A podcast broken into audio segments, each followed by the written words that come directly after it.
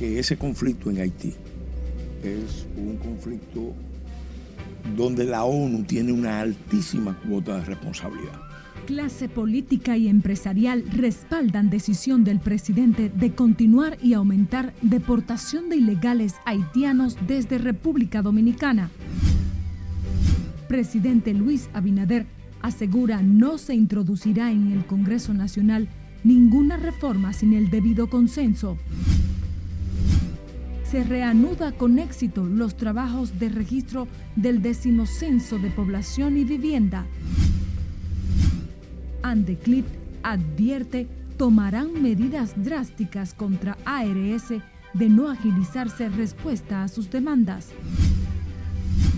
Y realizan tradicional marcha de las novias en la UAS que busca la sensibilidad machista.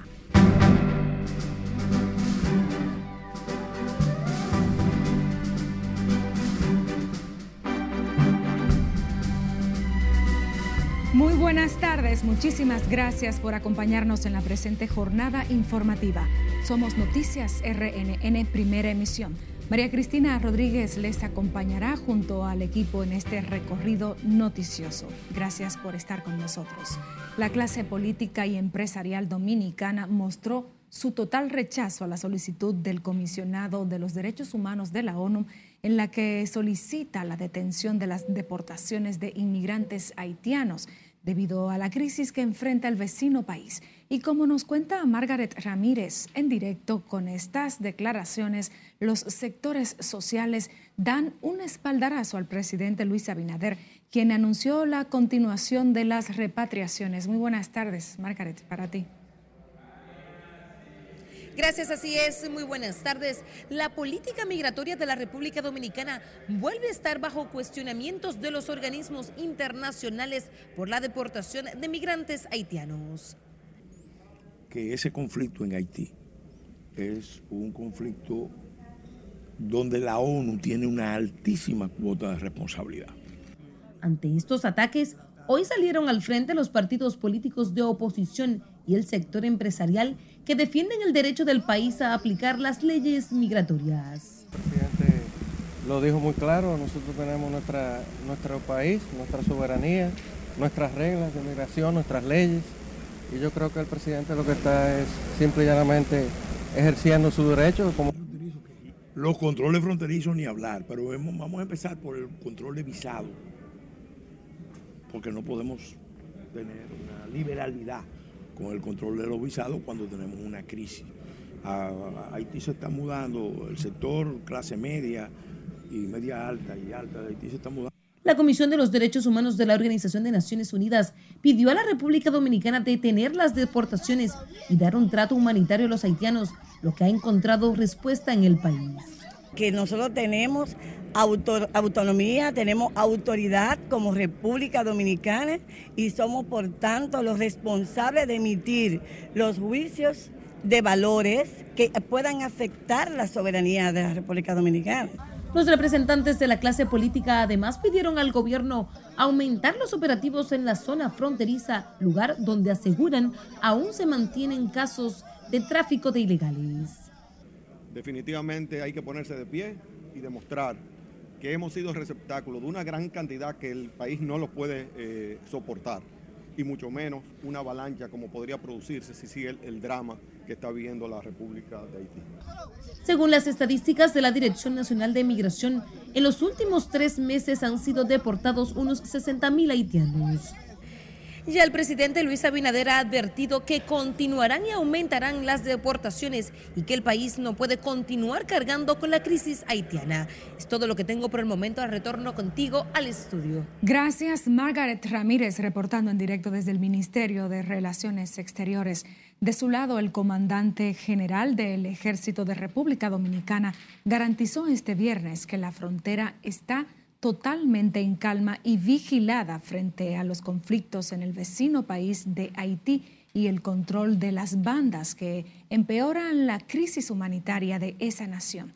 Y como nos cuenta en directo Scarlett Guichardo desde el Ministerio de Defensa, el alto oficial dijo que trabajarán en coordinación con la Dirección General de Migración para reforzar los operativos de repatriación de ilegales a Haití.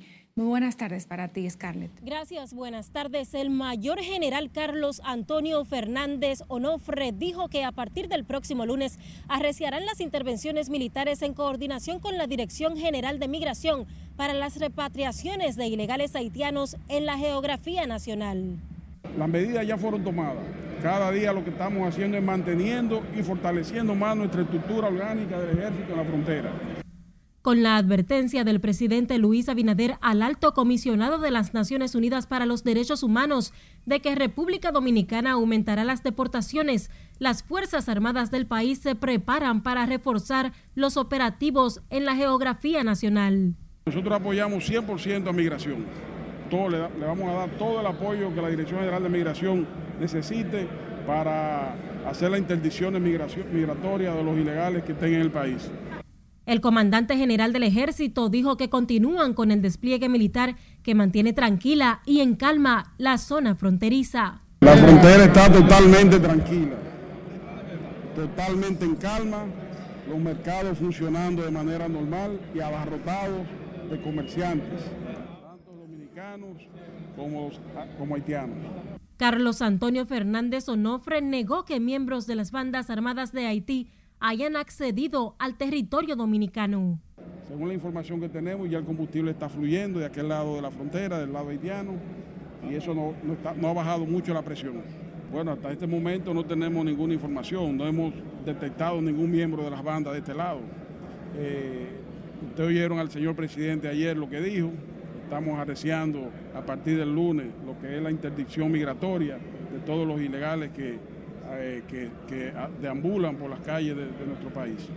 El presidente Luis Abinader advirtió que hará cumplir las políticas migratorias del país, siempre apegado a las leyes y sin violar los derechos humanos de las personas con un estatus migratorio irregular.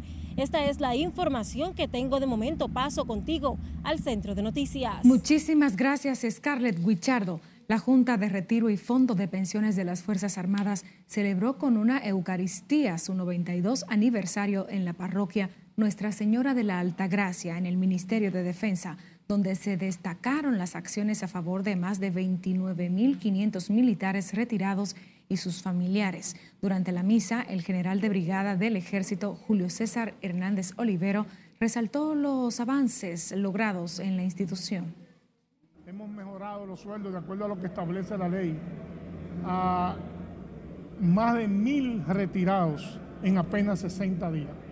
Si hay o si ha habido un gobierno que se ha ocupado y se ha preocupado por dignificar la vida de todos los retirados y por eso le he bautizado, como dije anteriormente, como el padre postizo de todos los retirados ha sido nuestro señor presidente constitucional de la República. El general de brigada del ejército, también presidente de la Junta de Retiro y Fondo de Pensiones de las Fuerzas Armadas, dijo durante la Eucaristía que colaboran con diferentes instituciones y empresas para coordinar acciones que ayuden con el fortalecimiento de las operaciones de la institución. La ceremonia solemne estuvo presidida por el mayor general Juan José Otaño Jiménez, director general de las escuelas vocacionales de las Fuerzas Armadas y la Policía, en representación del ministro de Defensa Carlos Díaz Morfa. Nos vamos a Santiago, donde el Ministerio de Interior y Policía supervisa los destacamentos de la zona como forma de evaluar sus condiciones. Junior Marte nos dice más. Y estamos evaluando todos los destacamentos de la provincia de Santiago, que es uno de los programas más importantes dentro de la transformación de la policía. Para las autoridades es una prioridad tener destacamentos policiales en buenas condiciones. Es por eso que la viceministra de Seguridad Preventiva entiende que es urgente mejorar el ambiente en la policía de Santiago porque los destacamentos ahora se van a construir con un destacamento más moderno, más ergonómico, con mejores condiciones para nuestra policía estamos viendo esta infraestructura que hay aquí de la dirección regional, que es una de las obras importantes en el país que se necesita eh, construir en el menor tiempo posible. En el recorrido hecho por la ciudad, Ángela Altagracia Jaque señaló que dan seguimiento para devolver la seguridad a los santiagueros. Entiende que la mayoría de los delitos que se cometen no se hacen por residentes de la ciudad. Por ejemplo, mientras usted vea niños en las calles que no vayan a la escuela, nunca vamos a tener buena seguridad ciudadana. Porque esos niños dentro de 11 o 12 años van a darle problemas aquí. Desde hace más de cuatro años, la policía en Santiago opera en pésimas condiciones, por lo que diversos sectores han manifestado un remozamiento de su estructura. La funcionaria se hizo acompañar por el director del Comando Regional Cibao Central de la Policía, el general Ramón Ascona Reyes, quien habló además sobre la seguridad que están dando a los empadronadores del censo. Cada comandante de departamento, por instrucción del mayor general Eduardo Alberto Ten, tiene la responsabilidad de apoyarlo desde los corredores los cuadrantes, además de un personal especial que se puso para esos fines. El director de la policía en Santiago informó además que la población puede estar confiada en que las autoridades darán respuesta a los casos pendientes de sicariato y robos que se han registrado en las últimas semanas. En Santiago, Junior Marte, RNN. De su lado, el vocero de la Policía Nacional dijo hoy que profundizan las investigaciones en torno al asesinato de dos oficiales del Cuerpo del Orden en hechos registrados por separado en el sector Arroyo Hondo del Distrito Nacional y Los Mameyes de Santo Domingo Este. Diego Pesqueira, vocero de la policía, sostuvo que trabajan para apresar a los responsables de los crímenes, para someterlos a la acción de la justicia. Estamos trabajando ambos casos eh, para ya oportunamente poder ofrecer mayores detalles. Nosotros queremos pedirle a ustedes, como medios de comunicación, que nos permitan eh, que nuestros agentes avancen en el proceso investigativo y que ya cuando pues tengamos algunos elementos que ofrecer a ustedes y a toda la sociedad, poder nosotros hacerlo con mucha dedicación y con mucha objetividad. La policía trabaja en la identificación de los presuntos autores del asesinato del teniente coronel Orlando Estefan de la Rosa, adscrito a la Dirección Nacional de Control de Drogas, quienes son buscados activamente mediante operativos, mientras que ayer se entregó a las autoridades a través de un representante de los derechos humanos uno de dos hombres que quedaron captados en un video momentos en que fue ultimado el primer teniente pensionado de la institución del orden, Cirilo Portorreal Hernández, en el sector Los Mameyes, en Santo Domingo Este. Profesores, estudiantes y empleados de la Universidad Autónoma de Santo Domingo realizaron este viernes la tradicional Marcha de las Novias en repudio a los actos violentos contra la mujer y en memoria de las hermanas Mirabal y de Gladys Ricard, asesinada por su exnovio el día de su boda. Laura Lamar nos amplía. Si un niño vio que su padre maltrataba a su madre, también va a ser un maltratador. Vestidas de novias y con el nombre de víctimas de violencia doméstica, decenas de mujeres recorrieron el campus universitario para seguir llamando la atención de las autoridades y la población en general sobre la necesidad de erradicar la violencia familiar. Piden a diputados y senadores tipificar el feminicidio en el Código Penal. Y es una vergüenza que la República Dominicana, que muestra desarrollo, potencialidades, esté tan atrasada que aún no tenemos tipificado el feminicidio, es decir, la muerte violenta de la mujer por el hecho de ser mujer. Y esta marcha, esta actividad es una manera de mantener viva la llama del reclamo, del llamado de atención, para que cesen estas prácticas de abuso contra nuestras niñas y contra nuestras mujeres. La Marcha de las Novias busca sensibilizar a la ciudadanía sobre la proliferación de la violencia doméstica y de género en República Dominicana, que este año ha terminado con la vida de más de 60 mujeres, al menos 10 de estas adolescentes, ultimadas por sus exparejas. Mientras no se eduque sobre una masculinidad positiva, tendremos este problema, porque lo que hacemos es que luego que está la víctima, entonces queremos sancionar. Eh, recolectar los valores de la familia y desde ahí empezar a formar. Esta actividad se realiza en el marco de la conmemoración del Día de la Eliminación de la Violencia contra las Mujeres, aprobado el 25 de noviembre del 1999, dedicado a las dominicanas Patria Minerva y María Teresa Mirabal. En la marcha de las novias también recuerdan a la dominicana Gladys Rical, asesinada un 25 de septiembre en el 99 en Estados Unidos por su exnovio el día que iba a contraer matrimonio. Laurila Mar, RNN. Cambiamos el curso de las noticias. Agentes de la Dirección Nacional de Control de Drogas incautaron nueve paquetes de marihuana y dos pistolas en un operativo de inspección realizado en el puerto de Jaina Oriental, en Santo Domingo Oeste. Asimismo, verificaron decenas de contenedores que llegaron al puerto procedente de Brooklyn, Estados Unidos, con cargas diversas, detectando sustancias extrañas en un tanque azul lleno de comida y ropa usada. Se presume que un hombre con un domicilio en Long Island o en Long Beach, Nueva York, había realizado el envío y sería recibido por un sujeto residente en la comunidad de Don Pedro de la provincia de Asua. Las evidencias fueron entregadas al Ministerio Público. Nos vamos a comerciales, pero al volver, detalles del informe del diálogo sobre reformas presidido por Luis Abinader que se realizó hoy. ¿Y cómo se desarrolló la marcha de los dueños de bares que buscan se deje sin efecto resolución que los limita más al retornar?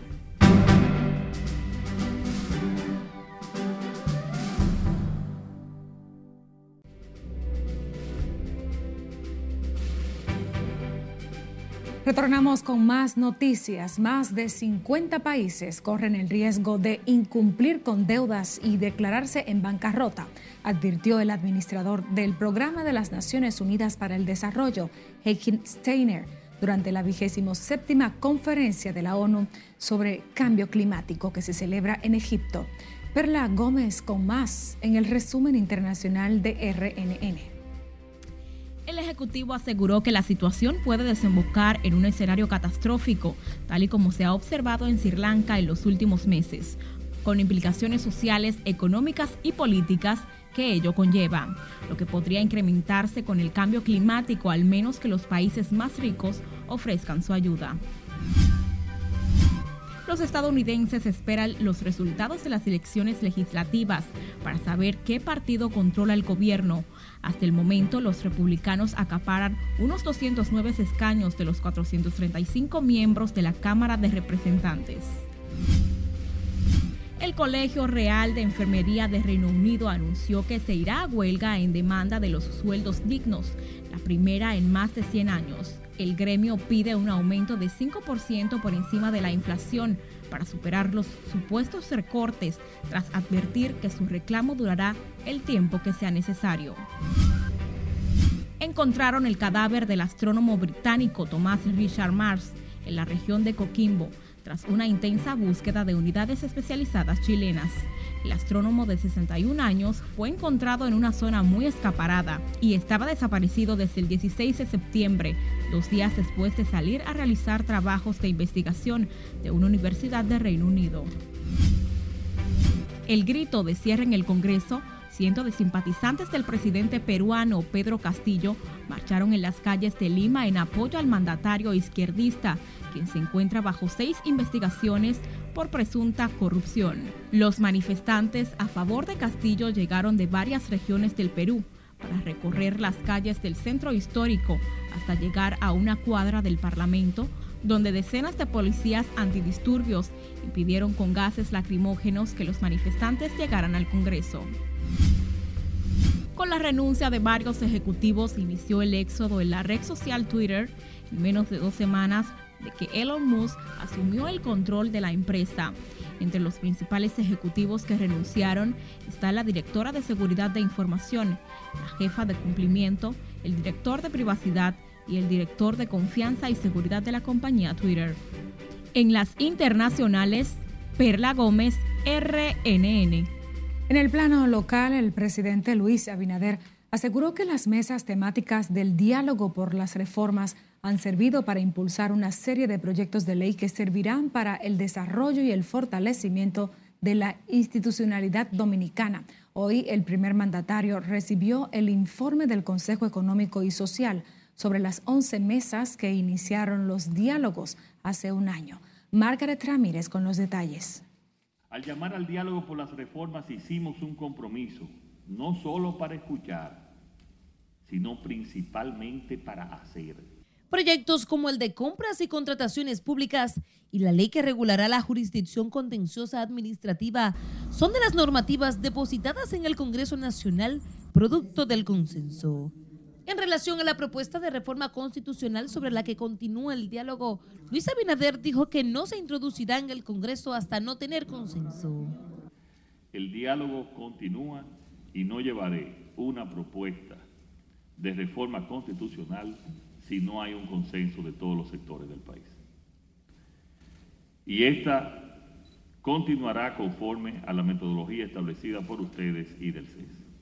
El primer mandatario y la dirección ejecutiva del Consejo Económico y Social, entidad que dirige el proceso, destacaron que muchas de las mesas temáticas donde se analizaron los diferentes tópicos alcanzaron un nivel de consenso entre un 80 y un 100% y ya han sido formuladas la mayoría de las propuestas normativas, entre ellas la Ley Orgánica de Ministerios y la Ley de Función Pública. Pero además, se están implementando las reformas en los sectores priorizados como los de seguridad ciudadana, protección social y salud, entre otros. Este viernes se presentó un informe del diálogo en el CES donde detallaron que siete de las mesas temáticas concluyeron los trabajos, cuatro quedan pendientes y tres espacios institucionales continuarán sus jornadas de trabajo. Con el objetivo de consensuar todos aquellos aspectos que necesitan ser integralmente revisados, de manera que se propongan cambios que aterricen el alcance de la ley 87-01 a la realidad de la sociedad dominicana de la actualidad. El presidente Abinader dijo que el diálogo es un proceso que buscan que perdure y donde existen diferencias deberán continuar las conversaciones como es el caso de la Mesa de Seguridad Social, la de Medio Ambiente, el Pacto Educativo y el sector eléctrico. Margaret Ramírez, RNN. Otra noticia, encuestadores de la Dirección Nacional de Estadísticas reanudaron este viernes los trabajos para recoger los datos del decimocenso de población y vivienda, con una buena receptividad de gran parte de la población y las familias que aguardan para recibir en sus hogares a los facilitadores que han sido distribuidos en toda la geografía nacional. Conectamos en directo con Laura Lamar, quien realizó un recorrido por algunos sectores del Gran Santo Domingo y nos presenta los detalles. Buenas tardes. Los empadronadores continúan desplazándose este viernes por distintos sectores, encuestando a los ciudadanos con las 67 preguntas que contempla el programa que estamos inmersos en un proceso de desarrollo innovador por primera vez. Las autoridades explicaron que las irregularidades registradas en el primer día del censo se deben a procesos de configuración en los dispositivos tecnológicos que se utilizan para el registro de los datos. Lo que consideran falla en dispositivo realmente, como decía, es, era parte del plan de acción porque son temas de sincronización y configuración que se hacen en terreno. los equipos electrónicos, que sean las tabletas, tienen una geo, geo, geoubicación. Entonces, esto son configuraciones que se hacen en terreno. Desde primeras horas de este viernes, los facilitadores están en las calles haciendo reconocimiento de las zonas asignadas y realizando las entrevistas. Hoy estamos conociendo nuestro segmento que nos toca y agregándola a la tablet para después comenzar a empadronar. Ciudadanos consultados muestran receptividad con el programa y hablan de la importancia del registro. Oh, el censo nos favorece a la población porque sabemos la cantidad de personas, la necesidad de cada sector. Me parece una buena iniciativa.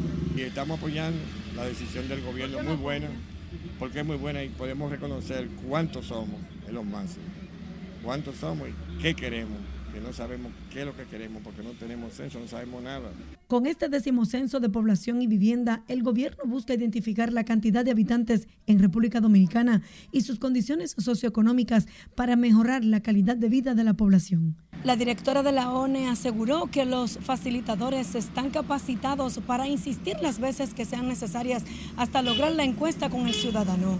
De mi parte es todo retorno al estudio. Gracias, Lauri Lamar. El presidente de la Asociación Nacional de Clínicas Privadas advirtió que adoptarán medidas drásticas si las administradoras de riesgos de salud no responden con prontitud a la solicitud de indexación conforme a la inflación en el sector sanitario. Siledis Aquino está en directo para ampliarnos. Buenas tardes, Siledis. Buenas tardes, tiene efecto. Rafael Mena explicó que han sostenido varios encuentros, tanto con las ARS como en el Consejo Nacional de la Seguridad Social, de lo que esperan buenos resultados.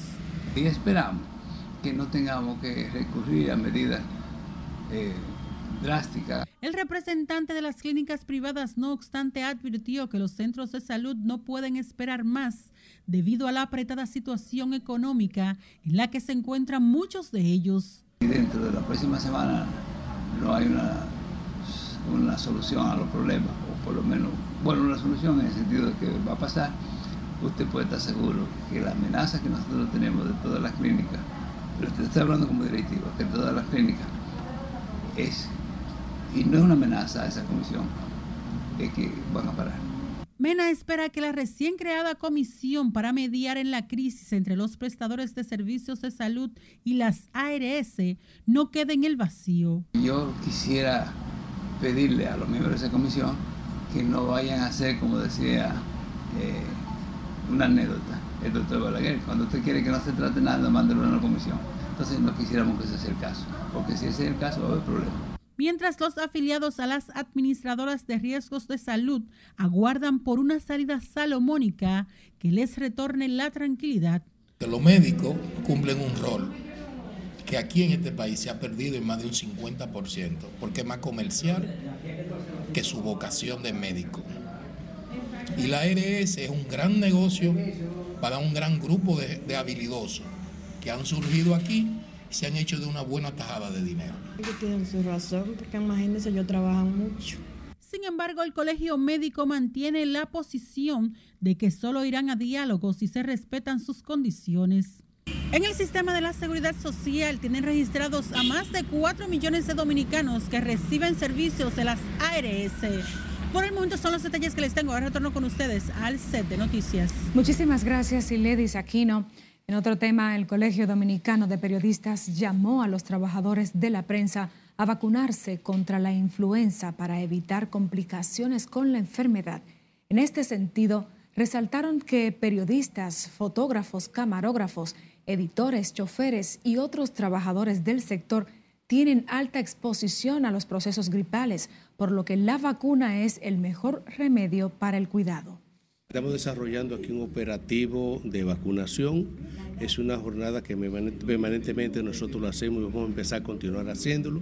Pero además tenemos otros operativos adicionales de venta de comida del INESPRE. Los camarógrafos, los locutores, a los trabajadores de los medios, porque son los que están en la primera línea de peligro por su trabajo continuo, permanente, diario, en contacto con todos los sectores de la población dominicana.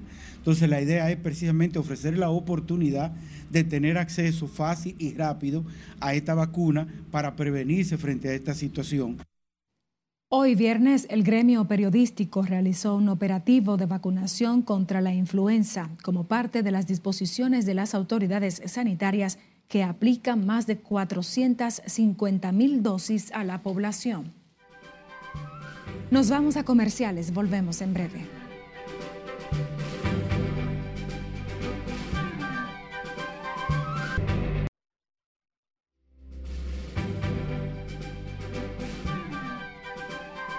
Seguimos con más noticias RNN. La Asociación de Dueños de Centros Nocturnos y la de Bares y Restaurantes de la provincia Santo Domingo marchó hoy hasta la sede de Interior y Policía y el Palacio Nacional para pedir que dejen sin efecto la resolución que limita la venta de bebidas alcohólicas hasta la medianoche solo en ese territorio.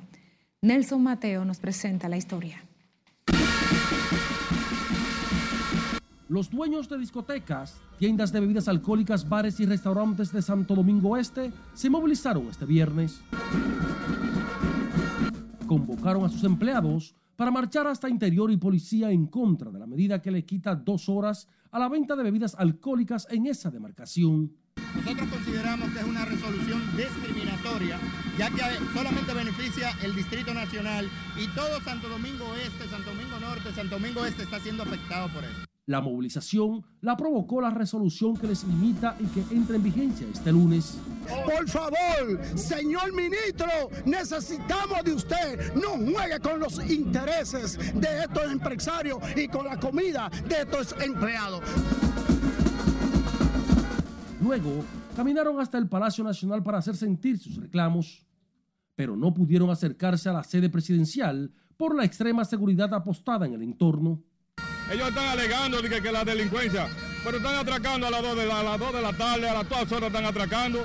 Y nosotros no tenemos que ver nada con eso. Nosotros no somos delincuentes, somos empresarios que pagamos impuestos, trabajamos dignamente con el sueldo a la frente y lo único que le pedimos es que nos dejen trabajar. Con esas dos horas nosotros no vamos a salir a atracar. Los discotequeros tú no vas a ver a las 12 y a las 2 de la madrugada bajados trabajando en una discoteca. La resolución de Interior y Policía bajo fuego cruzado fue tomada provisionalmente para tratar de aminorar los niveles delictivos en la provincia de Santo Domingo y reduce de 2 de la madrugada a la medianoche la venta de bebidas alcohólicas. Nelson Mateo, RNN. Este fin de semana el sector construcción recobra su dinamismo con la Expoferia Inmobiliaria Construmedia 2022 que desde este viernes realizan en el Hotel El Embajador.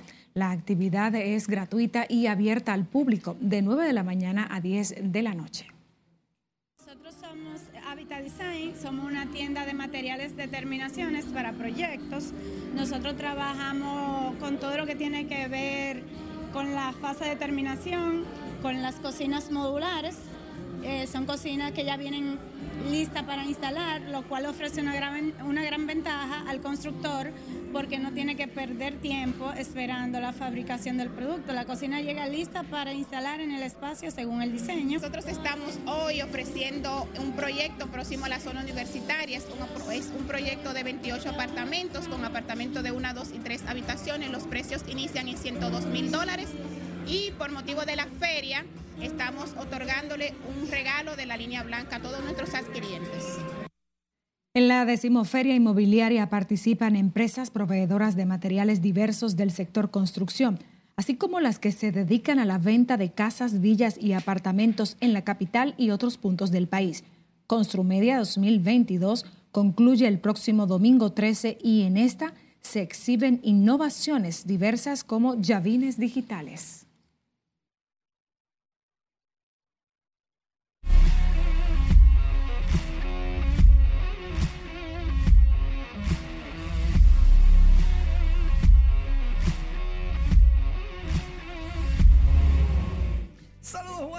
Feliz fin de semana. Iniciamos la entrega deportiva con el único juego en el béisbol invernal de la República Dominicana, las Águilas Ibaeñas, visitando a los Leones del Escogido en el Estadio Quisqueya Marichal. El Escogido logró una victoria 4 por 2 sobre las Águilas, ligando bien dos carreras con poca cosa en el primer episodio y luego en el séptimo sellando la victoria. En el tercero, las Águilas habían empatado con cuadrangulares Ramón Torres. Y atención que el tsunami perdió el juego.